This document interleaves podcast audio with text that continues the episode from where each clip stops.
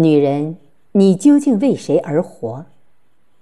作者：毕淑敏，朗诵：贝西。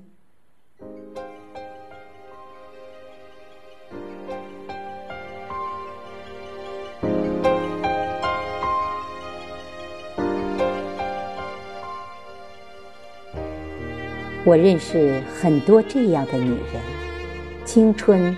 已永远驶离他们的驿站，只把白帆悬挂在他们肩头。在辛劳了一辈子之后，突然发现整个世界也不再需要自己。他们堕入空前的大失落，甚至怀疑自己生存的意义。女人，你究竟为谁生活？当我们幼小的时候，我们是为父母而活着的。他们亲密的呼唤，我们乖巧的举动，我们帮母亲刷锅洗碗，我们优异的成绩给父亲带来欣喜。女孩以为这就是生存的意义。当我们年轻的时候，我们是为工作和知识而活着。我们读书，我们学习，我们在自己的岗位上努力的工作着。我们得各式各样的奖状。女人以为这就是生存的意义。当我们和人类的另一半结合在一个屋檐下的时候，我们以为太阳会在每一个早上升起。风暴会被幸福隔绝在遥远的天际。我们以丈夫的事业为自己的事业，无私的贡献出自己的一切，遵循美德。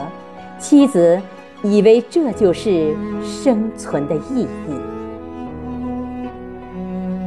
当我们有了自己的孩子以后，我们视孩子胜过自己的生命。在母亲和孩子的冲突中，女人是永远的弱者。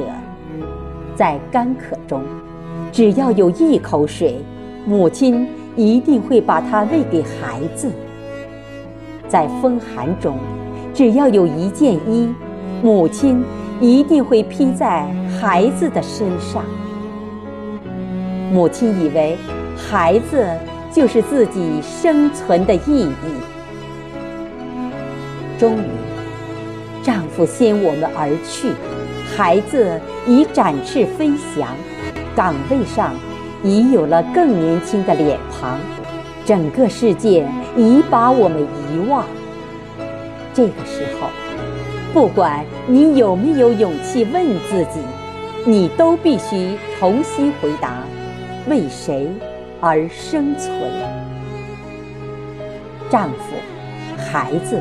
事业，这些沉甸甸的骨髓里，都有女人的汗水，但她们毕竟不是女人自身。女人是属于自己的。暮年的女人，像秋天的一株白杨，抖去纷繁的绿叶，露出树干上的智慧的眼睛，独自探索生命的意义。生命对于每个人都是上苍只有一次的馈赠。女人要格外珍惜生存的机遇，因为我们的一生更多艰难。我们是为了自己而生活着，不是为其他的任何人。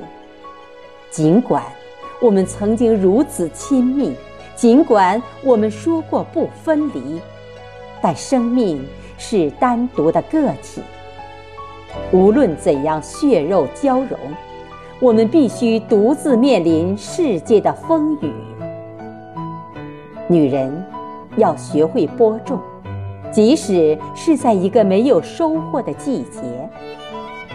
女人太习惯以谷穗衡量是否丰收，殊不知。有时播种就是一切。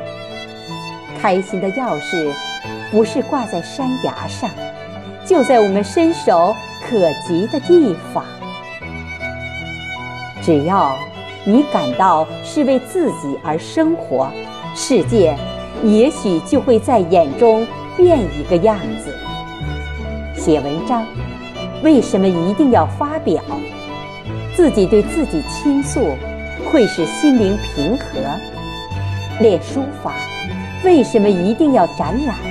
凝神屏气的书写，就是与天地古今的交融。教学生，为什么一定要到学校做善事？为什么一定要别人知晓？他人的评判固然重要，但最重要的是我们对自己的评判。这是任何人也无法剥夺的权利。只要女人自己不嘲笑自己，只要女人不自认为自己不重要，谁又能让你低下高贵的头？生命是朴素的，它让女人领略了旖旎的风光之后，回归到原始的平静。在这种对生命本质的探讨中，女人更深刻地认识到了自身的价值。在生命所有的季节播种，喜悦存在于劳动的过程中。